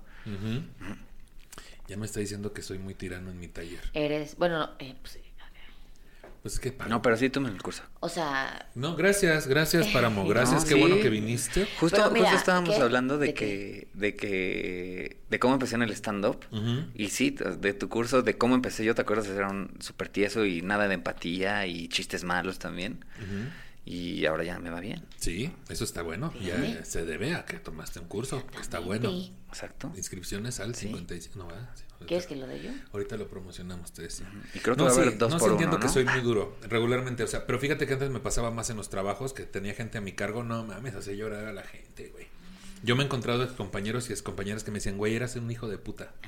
O sea, tal cual. Pero a la larga tiene que ver con el perfeccionismo y ahora entiendo que sí he trabajado mucho, eh, pero sí puede caer en tirano, más que con lo del taller, entra un grado de exigencia muy alto Claro. que no se vuelve tiranía, pero sí es un grado de exigencia muy alto, porque quiero, o sea, de corazón que entiendan cosas que, que les van a ahorrar muchos chingadazos en el escenario, güey. Porque lo que hemos visto a lo largo del Sí. tiempo con los talleres de stand-up es que la mayoría de los maestros es, eres lo máximo, eres el mejor, ya estás listo, y se suben al escenario y se dan en toda su madre, Sí. güey. Sí. con una rutina que no es tan efectiva. Entonces hay que tener por lo menos un buen punto de partida y después irlo perfeccionando, pero sí. Pero en los trabajos sí. Y en las producciones, uy, ¿qué te, qué te explico? Está el otro perfeccionismo que es el encubierto. El perfeccionismo encubierto es aquel típico de las personas perfeccionistas que son difíciles de identificar como tal. Un perfeccionista encubierto es aquel que tiene pensamientos perfeccionistas orientados hacia él mismo, pero sus acciones no son las propias de una persona con afán por alcanzar dicha perfección. Interior, interiormente quieren ser perfectos, pero lo que proyectan al exterior es que son conformistas. Ahora. Ahora que no entiendo eso. Eh, bueno, no sé si quieras dar algún ejemplo, Nicho. De... No, si quieren los dos acribillen aquí también. Les recuerdo que los invitados del episodio son ustedes, se les trajo por algo Ah, así, sí, porque aquí los perfeccionistas son Oye, ustedes. eso está bien pinches fuertes. Imagínate que llegues al psicólogo así de, es que soy muy perfeccionista y terminas diciendo, verga, soy un idiota. Pero es como un autoengaño, ¿no? Porque quieres o te dices, voy a ser perfeccionista, pero reflejas otra cosa, ¿no? O sea, es como no sabes Está muy realmente loco quién eres. eso, ¿no? Ajá. Está como Ni qué quieres, yo digo. Qué fuerte. Yo sigo pensando en lo del taller. No sé cuánto daño hay. ¿Cuánto daño les hice? Mira. ¿Cuánto daño he hecho? ¿Cuánto daño te hice? Perfeccionismo abierto. El perfeccionismo abierto es aquel típico de las personas perfeccionistas, tanto orientadas hacia ellas mismas como hacia los demás, que no son fácilmente identificables como tal. Tienen pensamientos perfeccionistas y sus acciones se corresponden perfectamente con ellos. Proyecta al mundo la imagen de que está aspirando a alcanzar la perfección. No muestra conformismo y o espera que las personas a su alrededor también la alcancen. Yo entro en ese, ¿sabes? Y es bien desgastante porque siempre tengo que estar como esto todos los días. No, tú eres perfecto, ya vimos. Oh, que la chingada. Ya no, me- ya no me voy a superar de eso. no. Oye, ahorita me acuerdo que mi hermano me decía Doña Perfecta. Doña No, perfecta. pues es que tú eres Doña Perfecta. Ándale. Años después, mi vida es casi perfecta. Oh, mira, como ves cómo seguimos en un engaño. Ah, ¿sabes a mí qué me pasó? Me pasaba al revés. Mi prima era doña perfecta Ajá. Y entonces yo tenía que estar haciendo cosas como para Tener sexo con tu prima. Ah, Ajá. para imitarla. Para imitarla y que fuera como de... Porque me criticaban todos. A mi prima era de 10 en la escuela, se acabó todo su plato, ve sus zapatos Mm. y era la favorita. Y todo el mundo le daba más atención, le daban más, eh, los abuelos más domingo y era Ajá. la niña perfecta. Sí. Hasta decían algo muy lógico que era como, es que hasta es más alta que tú. What? Ya quería, lo que quería era chingar. Sí, sí, sí. Y, y era, Pues- era dos años más grande que yo. O sea, obviamente iba a ser más alta que yo. ¿Y tu prima ahora tiene una vida perfecta? O sea, tiene, digamos, como que... Porque también es cumplir con la sociedad de tener tu casa, tu perro, tu marido perfecto, hijos perfectos, todo perfecto, Instagram perfecto. Verga, qué cansado. Sí, es cansado. Oye, yo lo que creo es que no te querían en tu familia, güey. Puede esa es la ser. verdad. Yo también- de hecho, esta es una Y ahora entiendo por qué. Oh, que no, que ya suéltalo. Ok. Está el Pero no me contestó de la prima. Ah, lo de la prima. De ¿qué? la prima- Pues sí, sigue con su vida un poco perfecta. Chale, ¿y es más alta que tú todavía? No, ya soy más alta. Ah, Sí. bueno, por lo menos. Y ya como más yo. Ya, está bien. Está bien. ya se sí. relajó. Se está logrando, Ajá. se está logrando. Es que llega un punto en el que te relajas, güey, ya. Sí, tantito. La- a mí me tomó más de 40 años, pero ahí la llevamos. Híjole, yo, yo estoy en los 40 también y no logro relajarme. Ya poco a poco. No, nada. Aquí mira, perfeccionismo virtuoso. El perfeccionismo virtuoso es aquella persona saludable, una persona perfeccionista, pero con ese rasgo como virtud ha encontrado el equilibrio entre aspirar a ser mejor, su mejor versión y ser consciente de sus limitaciones humanas. Es un perfeccionismo sano que nos impulsa, también puede aplicarse al perfeccionismo orientado a los demás. Nos impulsa a trabajar duro con lo que queremos pero sin frustrarnos ni perder la autoestima ante los fracasos. Todos deberíamos aspirar a esa forma de perfeccionismo. Suena como a una evolución tipo Pokémon, ¿no? O sea, es como la, es la mejor de todas. Yo pensé en estos virtuosos como Tchaikovsky, Beethoven, que por supuesto que escuchas su música. Pensé que ibas a decir "Es que es Chayanne". Perfecta, Como. Chayanne, decías. Chayanne. O sea, es perfecta. Ahí sí, porque tienes que tener un tiempo y órale. Pero te aseguro que esos virtuosos que eran perfeccionistas de a madre de forma muy poco saludable. Estoy casi seguro. Ah, no, seguramente no dormían. O sea, yo no me imagino a Da Vinci eh, eh, poniéndose Dormida. una peda de tres días. No, jamás. Es que ese es el pedo, güey. Dejas El de. Ah. eres, es- eres- lo- los perfeccionistas somos un poquito frunciditos. Ujú. Como que no nos des- despedorramos. No, no nos, no nos damos chance de cagarla, de no llegar a una cita, o de tener un amigo pendejo. No sé. ¿Verdad? Bueno, yo sí tengo varios amigos bien pendejos. Ah, ¿Algún saludo que quieras mandar? Quiero mandar un saludo así, ya te decía, mis amigos de provincia, te decía, así ya cualquier cosa. Está el perfeccionismo patológico. El perfeccionismo patológico es aquella forma de perfeccionismo tóxico. Una persona perfeccionista con esta condición patológica se, se ha auto ah, por eso Sí. se ha auto por eso otra vez se ha autoimpuesto unos estándares de perfección tan altos que son imposibles de conseguir. Cuando nos exigimos o exigimos a los demás más de lo que podemos o pueden dar, estamos ante un perfeccionismo patológico que abre las puertas a la frustración y a la pérdida de autoestima. O sea, lo patológico es pedirle peras al olmo. Porque si le pides peras al, al árbol que da peras, te va a dar peras. Pero ya cuando estás tan loco sí. que le quieres pedir peras al olmo, es así de, mana, acuéstate. Y el tantito". olmo no está tan sabroso, ¿verdad? Esa frita. No, madre, exacto, no, no, ya de- apenas si da sombra. Apenas sí hace ¿Quieres que te den fruto? Pues no. flor o fruto. Exactamente. Dices tú, pues exactamente. Pues tenemos aquí, ¿cómo me gusta cuando exactamente? Tenemos aquí comentario de Verónica, trabajo en sistemas, entonces mis entregas duran mucho tiempo, ya que lo que me piden es muy sencillo o mal diseñado y yo siempre lo quiero llevar a la perfección, lo cual me toma más tiempo de lo esperado. Aparte te dicen, nada más dame 100 gramos si tú quieres llevar el kilo, ¿no? Exacto. Esa es otra. Exacto. Fíjate, aquí nos dice este To Hernández. A mi novio le gusta dibujar mucho, le, pa- le pasa que es tan perfeccionista en su trabajo que no para hasta que le queda perfecto o que o que deja abandonado el proyecto por meses. Eso es muy común, que Ay, la rutina sí. nueva dices tú.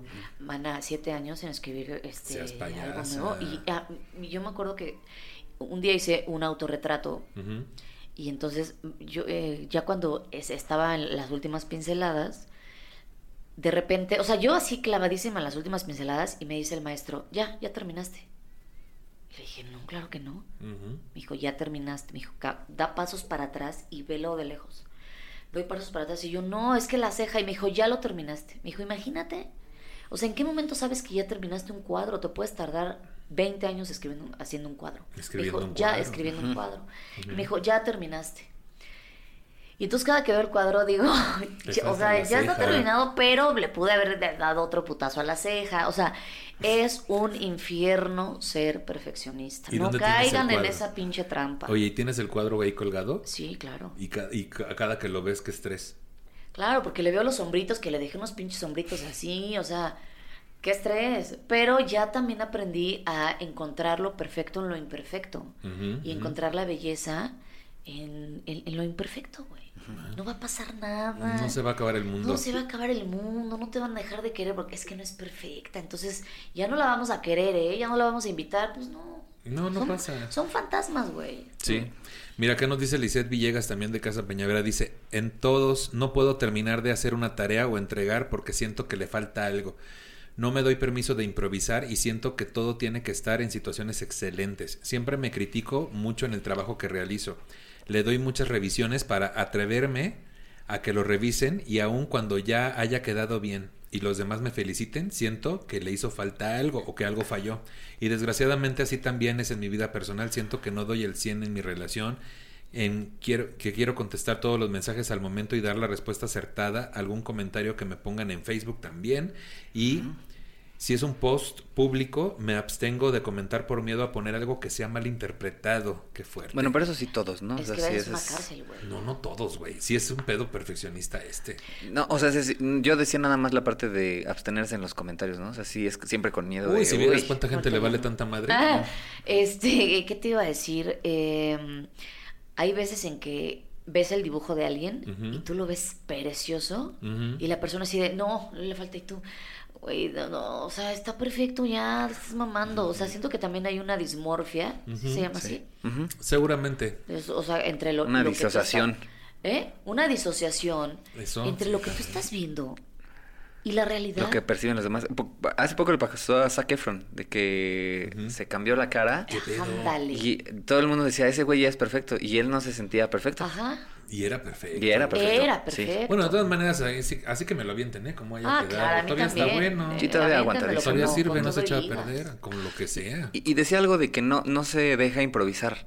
Y Ajá. creo que es- una de las cosas que yo como perfeccionista, después con el tiempo empecé a identificar eh, esa satisfacción en por qué luego quiero hacer perfecto. Pero dentro de lo improvisado también está ese mismo sentimiento y si te deja ser, queda todavía mejor que lo perfecto. Que como que sabe más rico. Sí, el error genera más comedia. Sí. Volvemos al punto. Dice acá Iván Adil. Iván Adil. Iván Adil. Suena a nombre de pastilla, ¿no? Ajá. ¿Cuál era la de Bill? Me sonó a mí. No sé. Como que. Tómate dos Iván Adil. Sí.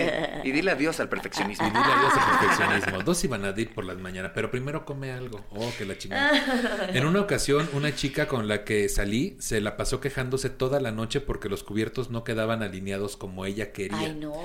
Y me hacía comentarios sobre que mi camisa tenía una arruga, que mi pantalón no tenía la línea de cuando se plancha y ese tipo de cosas. Bueno, es que lo de la línea sí se ve muy mal.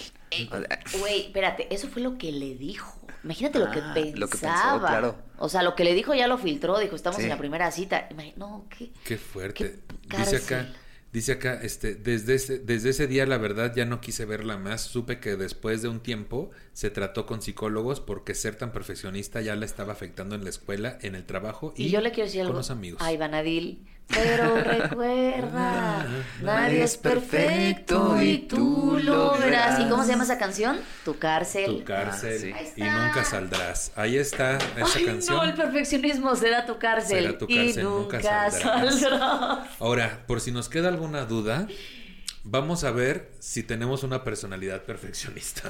Sa- Ok, saquen papel hagámoslo. Ahí y, les una- va. y, y- y la moto. Ahí les va. ¿Qué princesa de Disney eres según el perfeccionista? no, a ver. Si tienes alguno de los siguientes síntomas, puedes ser demasiado perfeccionista. Uno, sientes ansiedad. dedo, ¿Pero qué sí. hacemos? Baja Ajá, un dedo, ¿Bajamos sí. un No, dedo o nos tomamos un, dedo, un sí. shot? Vayan subiendo o, las patas. Te decía a la escritura. No, nada más de, Ah, de, de a 10. A ¿O cuántas dice. son? o cada Ush. dos bajas un dedo. No, cada una. A ver. A ver, baja un dedo. ¿Sientes sí. ansiedad y estrés en tu vida diaria? Ay, mira, acá. Mónica, ay, sí. dobles, Quieres ser perfecto como. Ay, mira. Claro, ven, Eres pesimista. Intentas controlar todo lo que te rodea. Te obsesionas demasiado con las cosas. Te hundes por pequeños fracasos. Nah. Tienes una autoestima condicionada. Si triunfas, te valoras. Por eso. Si triunfas, te valoras. Si fracasas, te desprecias. Insatisfacción vital para ti nunca es suficiente. Te exiges demasiado a ti misma y a los demás. Bajo decía. Así ya. Es que yo estoy leyendo y no puedo hacer dos cosas a la vez. Tal vez está viendo que estoy bien pendejo para leer. Dice, te comparas con los demás continuamente. Eso sí. Eh, trabajas demasiado, no te tomas tiempo para descansar. Eso sí. Ojalá. Ahí es al revés. Al revés. Descanso de más. demasiado. Evita situaciones en las que no te sientes totalmente seguro. Por ejemplo, dejas de presentarte a un examen en el que no pierdes nada si no lo llevas perfectamente preparado. Lo he pensado, pero no lo hice. No lo hiciste, ok. Te importa demasiado la opinión que los demás tienen de ti y eso condiciona tu vida. Me vale verga. A ver cómo nos fue. Yo bajé tres. Tres, bajaste tres. ¿tú Yo cuatro. Tú cuatro, mira, así lo hiciste. Casi. Casualmente. ¿Les interesa saber cuál es el tratamiento del perfeccionismo? Sí. Muy bien. Bueno, depende. Depende. Si está perfecto, sí. Venga, no, va- vamos a ver. Como, como hemos visto en el origen del perfeccionismo, puede haber muchas causas, algunas conscientes y otras inconscientes. Para empezar a dejar de exigirte continuamente, tienes que aprender a quererte no por lo que haces, sino por lo que eres. Para ello es necesario trabajar a nivel inconsciente y resolver el origen del problema. ¿Qué quiero?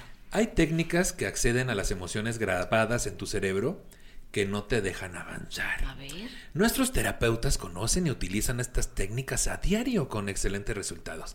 Demuestran una y otra vez muy eficaz y rápidamente que funcionan. Estamos hablando de la hipnosis clínica, Ah, que combinada con otras técnicas como el EFT, EMDR o PNL nos puede dar la solución. programación neurolingüística Ajá. fue la única que Yo pensé exactamente lo mismo. El. EFT es el estate fácil en terapia y el MDR es estate medio directamente relajado. Relajado. Claro.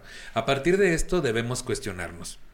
¿Cuál es el coste o cuál es el costo que está teniendo en tu vida el perfeccionismo? ¿Imaginas cómo mejoraría tu vida, tus relaciones, tu autoestima si te tomaras las cosas de forma más relajada? O sea, no gritar. No gritar. No grites. No, No corras, No no corras a nadie. Sí. Si no se quiere aventar, no lo empujes. Yo no grito, en mi taller no grito. Déjalo. Esa es una cosa que hay que reconocer. Si entrega el trabajo con la taza de té marcada, déjalo. Total. Si deja los calzones en, encima de la cama, déjalo. ¿Algún saludo que quieras mandar, Mónica? ¿A Iván o algo por el estilo? Algo, no sé, se me ocurrió, algo. Aquí algunos tips para controlar el perfeccionismo. Échalo, por favor. Equivocarse es natural y de humanos. Las personas que son muy perfeccionistas no llevan muy bien el error, el fallo y equivocarse y esto suele deberse al propio miedo que se tiene a cometer un error. Hay que restarle importancia al error y aceptar que no somos robots y que el fallo está en nuestra propia naturaleza. Mónica Sí, es que es lo que estoy sí, diciendo, pues claro. Pero es que da miedo, ¿sabes? O sea, da miedo soltar el perfeccionismo. Sí. En- Al que estás acostumbrado es como... ¿y si, y si no me sale bien dejándolo? Porque ya conoces ese camino. Pasitos de bebé, güey. Pasitos de Ajá. bebé. Y equilibrio, tampoco es de que a partir de mañana que te valga madre y mira, No, mejor ten un manager. Porque tú y yo, por eso no tenemos manager. ¿Qué- Porque somos ¿Qué tan perfeccionistas. Y necesitamos un Ay, manager ya. A mí me urge un manager. Pero también. cuando se han acercado a mí y me dicen, oye, Mon, y le digo, mira, te voy a poner a prueba. Si yo contesto el mail antes que tú, no te necesito. Así de maná. Y entonces, Una- a lo mejor ese es, ese es como mi, mi vara. Es que tantos años de marquesa para no saber mover el abanico. Exactamente. ¿Qué dices? Entonces, este, pues ya vamos a soltar tantito, Nicho. Tantito. No, yo, yo de verdad, es que yo he, he trabajado mucho en esto y estoy en un nivel muy bueno para ya soltar y ya delego y ya no me quiero encargar yo de todo. Eso, delegar. Pero también donde dejas, hablando del miedo, la- el antecedente. Ya hemos estado con varias personas y a cómo nos han quedado. Que dices, oye, ¿no? Que te tum- más, más que conseguirte trabajo te lo tumban. Exactamente. Y ahorita que dices tú, ay, hola, soy Ecos, eh, te cobro el 35%, no seas payasa tampoco. Pobrecita, Pues no le pierdes. pobrecita de ti, mamacita chula. No, mi amor. Ahora, este, ay, lo traía aquí atorado, ¿viste?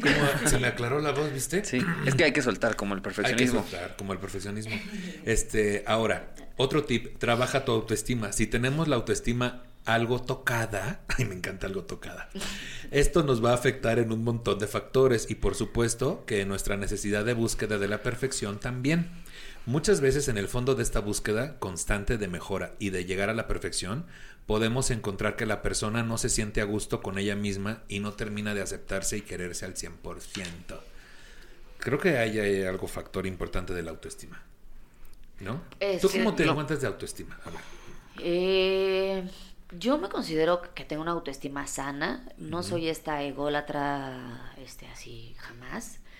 Yo creo que es sana, pero siempre es bueno irse a dar su podadita con el psicólogo y siempre es bueno como este darse cuenta que, que, que vales mucho y mereces respeto. Su recortadita. Y cuídate a ti misma. Y mucho, ojo. Yo tengo mucho ojo por eso. Sí, yo, yo tengo... Yo más o menos. ¿Tú tienes mucho ojo? Pues no muy bien, no muy bueno. Y está más o menos como fruncido, regular. Pues está como ovalado. Como balado. ¿Tú cómo te sientes con eso de la autoestima? ¿Cómo andas en esos Tam- niveles? también, también estoy bien. O sea, ni, ni muy alto ni muy abajo, sino como trabajada, bien, todo lo a contrario. gusto. ¿Sí has ido a terapia? Sí, también, claro. Ah, muy bien. Muy es bien. padre. Es padrísimo. Ay, es canasta básica. Sí, güey, la neta. sí. Otro tip, márcate unos tiempos realistas para las personas perfeccionistas tener libertad total de tiempo y que no haya uno, por eso, pues eso es lo que estoy diciendo, para las personas perfeccionistas tener libertad total de tiempo y que no haya unos límites marcados para realizar diferentes tareas puede ser un verdadero problema ya que pueden dedicar muchísimo tiempo y esfuerzo a retocar cada detalle en búsqueda de la perfección. De esta forma, una vez que empiezan, es relativamente fácil que se queden atrapados en los detalles, se despisten y pierdan la noción del tiempo. Para que esto no ocurra, es bueno establecer siempre unos tiempos. Está bueno eso, ¿eh? Está bueno, ponte un tiempo. Es buen tip. Yo doy de muy trabajar en la madrugada. Siempre pienso como, ah, voy a trabajar rápido. Y cuando me doy cuenta, son las 3, 4 de la mañana, justo por eso, porque no me puse un deadline y le A voy poniendo más, más, más, más y cosas. Y luego este pedo, güey, de por ejemplo, no es de que termines y luego te clavas en los detalles. Es que a veces en el pedacito que llevas avanzado te clavas en los Sí. detalles y no avanzas, güey. Y nunca terminas. Sí. Relaja la ansiedad practicando mindfulness. Ay, amo, amo, No sé qué sea, pero ahorita me voy a es, es enterar. meditación. Ah, mira. Dice, cuando una persona es perfeccionista, su nivel de ansiedad se le puede disparar cuando no consigue llegar a lo que tiene en su cabeza. Esta ansiedad la podemos trabajar con técnicas como el mindfulness, que ayuda a mantener la atención plena y estar en el aquí y en el ahora. Es lo más rico del mundo. Si no tienen dinero para, para un psicólogo, Mátense. bajen una Ah, no sé. aplicación que se llama Headspace. Head Ah, de cabeza. sí. En Netflix están unos Oh. episodios. Ah, pues ve- vean por favor Netflix. De verdad que me ha ayudado muchísimo, me ha ayudado a mí, me ha ayudado con la relación con mi marido, la relación con los demás. Siento que me llevo mejor con, la, con mis compañeros de trabajo, me ha hecho más tranquila. De verdad que me ha cambiado la vida el- la meditación, el mindfulness. Y está el Head... head Headspace es una aplicación, Headspace. si quieres pagar, ah, siempre hay promociones, así, no sé, 800 pesos el año. Pero de verdad que si no tienen para el psicólogo, es una delicia el- la, la meditación. Y hay gente que dice, es que no puedo meditar. A ver, meditar es cerrar los ojos, respirar, contactar con lo que estás sintiendo, eh, en, qué, en qué parte del cuerpo estás sintiendo tensión, en dónde estás sintiendo más relajada, este, qué sonidos hay a tu alrededor. Es lo más fácil del mundo meditar, solamente hay que sentarse e intentarlo y cada día te vas volviendo más perrita para meditar. Hay que, hay que Es que hay que la hacerse meditada. con- Es lo más Consciente. fácil- Exacto. Porque hay gente que, Es que eso. te dice, meditar, pon tu mente en blanco. Y, y eso es súper difícil. Hay personas que, o sea, los creativos casi nunca pueden. Pero es como dice Mónica, si te haces consciente de... Hay un ejercicio muy sencillo para empezar que es... eh, te puedes acostar, sentar o lo como quieras. Y tienes que pensar en, a ver, siente tus pies, o sea, sin moverlos. Y luego tus tobillos y luego tus rodillas. Y cuando menos te das cuenta ya estás como muy metido en ser consciente de tu cuerpo y lo que sientes. Sí, o Sí. sea que Tatiana este, eh, impulsaba la meditación, ¿no? Porque era agita una mano. Exacto. Exacto, era eso. Agita No, de verdad, mano. vean eh, Headspace en Netflix. Ahí o en. YouTube eh, o en Instagram también está. Sí, también. Uf, es una belleza. Ahí O- no sé si también está en los puestos pirata, pero si está. Debe de estar. Seguramente. Debe de estar. Seguramente. Otro tip, ajusta tus niveles de exigencia y prioridades. Muchas veces esa persona tan perfeccionista es extremadamente exigente y por ello busca la excelencia en absolutamente todo. Cuando esto pasa, la mayoría de las veces la prioridad fundamental se puede perder entre estas cosas, que puede que sean menos prioritarias. Piensa un momento. ¿Qué consideras que sería lo óptimo entregar un informe en tiempo aunque pueda estar mejorable o no entregarlo en la fecha que te la pidieron, pero que esté lo suficientemente bueno para ti? O sea, bájale a tu mm, este a tu pedo de tiene que estar perfecto. No, con que esté entregable, güey, con que sea suficiente, está bien. Sí. Por ahí podemos empezar. Una vez me dijeron que lo perfecto es el enemigo de lo posible. Sí. Sí, oye, sí es cierto. Lo perfecto es el enemigo de lo posible. Sí. Otro tip, márcate unas metas realistas y alcanzables. Al igual que ocurre con los tiempos y con las fechas límite para tu perfeccionista, poder alcanzar una meta poco realista se puede convertir en su mayor pesadilla. Para que esto no ocurra, hay que saber tener los pies en la tierra y ser de verdad consciente de que es factible conseguir y que otras cosas no se pueden alcanzar. Esto es que tus objetivos o metas que quieres alcanzar sean de verdad alcanzables. Luego también fantaseamos con, en dos horas lo tengo. No, güey, Sí. no lo tienes en dos No, hombre, horas. de aquel viernes saco 20 minutos. No, No, hombre. hombre. Llego al Open y dos minutos antes de- lo No, leo y. Ay, no, claro. Ahí estamos, ahí estamos, conejo, conejo. Una vez visto el concepto de perfeccionismo y lo que puede llegar a incapacitar, si consideras que esto se ha vuelto un problema serio que te está dominando sin que puedas controlarlo e incapacita tu calidad de vida y tu manera de comportarte, solicita ya una orientación con un psicólogo, ¿no? Canasta básica. Pues después de toda esta información que vimos muy perfecta, ay, sí te decía que leí yo muy No, perfecto, perfecto. todo. Es que es una- Perfectamente bien redactada, todo. una todo está perfecto. Sí. ¿Cuáles serían tus conclusiones sobre el perfeccionismo, la Mónica? Que el perfeccionismo es una trampa eh, que, que te aleja de ti mismo, ¿no? Eh, Esto me encantó de es preferible ser que hacer.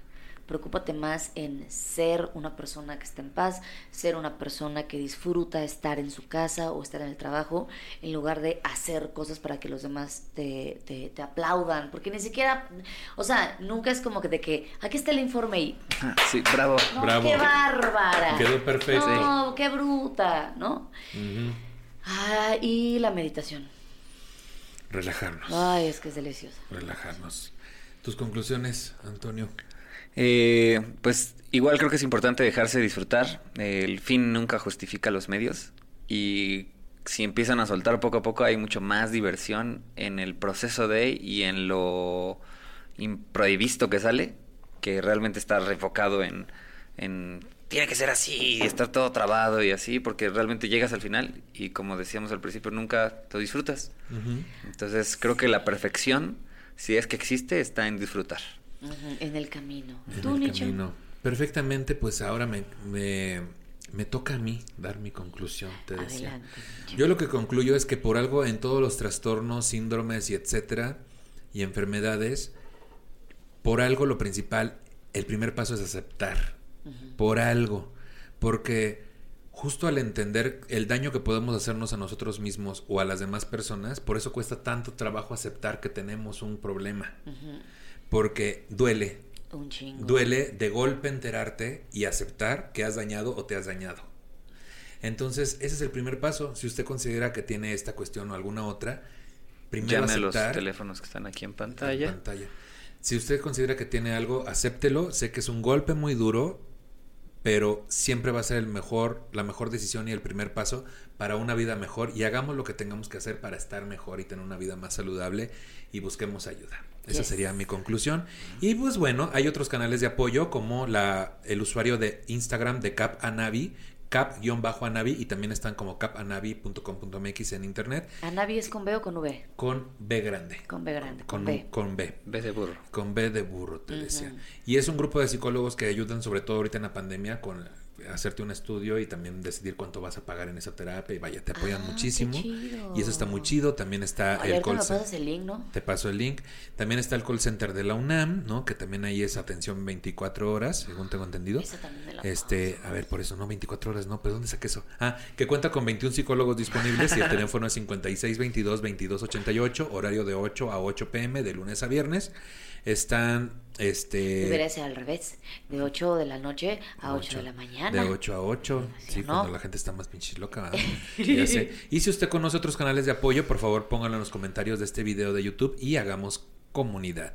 Y pues por último, quiero agradecer a mis invitados. Mónica Escobedo, ¿dónde te sigue la gente? ¿Qué andas haciendo? Cuéntanos. Eh, me pueden seguir en Mónica Escobedo en todas las redes sociales. Y ahorita tengo un podcast que se llama Las Tías de la Neta, donde justo estamos tratando de hablar de desde por qué somos, nos convertimos en la amante, por qué no nos atrevemos a decir cosas en el sexo, cosas, la verdad es que es un poco más de mujeres, de hecho el 70% nos escuchan mujeres, y eso está en mi canal de YouTube que se llama Mónica Escobedo Comediante. Gracias. Claro que sí. Gracias, mamachita, que estuviste aquí con nosotros. Te decía, Páramo, ¿dónde te sigue la gente? ¿Qué andas haciendo? Eh, sí, bueno, a mí me pueden seguir solo en TikTok e Instagram y estoy como arroba ya páramo y eh, pues hago como videos cortos. A veces estoy en producción de eventos de stand-up, entonces si por ahí nos encontramos me pueden saludar. Soy muy buena onda, más en persona.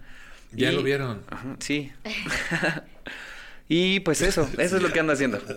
Ya lo vieron, él es así, te decía. Muy suelto, ¿no? Muy relajado. No, es una cosa que ya ahorita ya, mis, mis, acciones de la bolsa de mi taller de stand-up comedy bajaron tres puntos, te decía, con estos comentarios. Este, quiero agradecer también a la producción de Todos Flotan de Lupus y también a este, a, por eso, Iris, ¿verdad? Iris, Iris que me hizo el guion para este programa. ¿Cómo ves? Si se hicieron bolas, no es mi culpa, nada es cierto. Ahí está. Ahí cualquier cosa, ahí con ella te decía. Y a mí me pueden seguir. Ahorita vamos a platicar. Ahorita vamos a platicar. Uy, tres perfeccionistas, vamos a dar nuestro punto de vista. Tenemos mucha retro. ya se va, dice. No, yo mejor y el doctor Meraya, ¿no? ¿Cómo? ¿Eh? El doctor, el amigo doctor Meraya, Meraya. Quiero mandar un saludo al doctor Mirayas que no sé si se llamaba así y a todos los demás. Este, y por último, a mí me pueden seguir en todas las redes sociales como Nicho Peñavera. Este episodio está disponible en todas las plataformas de podcast y en mi canal de YouTube Nicho Peñavera. Compártanlo con el hashtag temas de nicho para que lleguemos a más personas. Y por último, si usted se siente ofendido por el tratamiento que le hemos dado al tema y tiene un montón de sugerencias sobre cómo hacer este programa de forma correcta, le sugerimos dos cosas. Una, no nos escuche y dos, produzca si uno se le estuvo. Di y di. Muchas gracias, amiguitos. Hasta luego. Espero que ahora sí haya salido, te decía, porque Quedó ay, perfecto, ¿eh? quedó perfecto, No, güey. la ¿Cómo te sientes? toma, ya. Sí, ¿cómo te, ¿cómo te sientes? ¿Te sientes bien? ¿Estás perfecto? Hoy, ¿cómo Ok, amaneciste? Perfecto. Ay. No, todo perfecto, ¿eh, doctor? Oye, estuvo perfecto. bien, Saludos al doctor me Mireyes, papacito de Alvarado, hasta la cantina donde te encuentres, doctor Mireyes. Vámonos, muchachos. Muchas gracias. Ah, muy amables. Estuvo chido. Sí, Gracias. sí, sí. ¿Te gustó? Sí, estuvo chido. Sí, estuvo bueno. Ah, Vamos a echar un taco o algo. Ay, sí, ¿no? Un está colgando. Ah, Un taco colgando. Sí.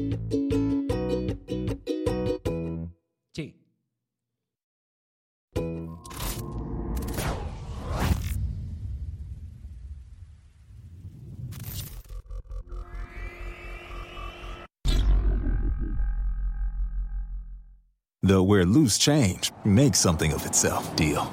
Because only at McDonald's can a stop at the toll booth turn into an impromptu breakfast stop. Welcome to McDonald's. Can I take your order? It's hard to beat any size McCafe iced coffee for 99 cents until 11 a.m. But pairing it with the new Cheese Danish is a good way to try. Price and participation may vary, cannot be combined with any other offer. Ba-da-ba-ba-ba. You see it every day. The first dollar you earned from your first customer. Now it hangs on your wall at headquarters. A reminder of where you started and the promise of what's still to come. In part because you rely on Sandy Spring Bank to help you make the right choices on real estate and equipment loans, treasury management, and commercial services. We believe real banking is a conversation. Let's talk about your business. Visit sandyspringbank.com slash business. Credit products offered by Sandy Spring Bank.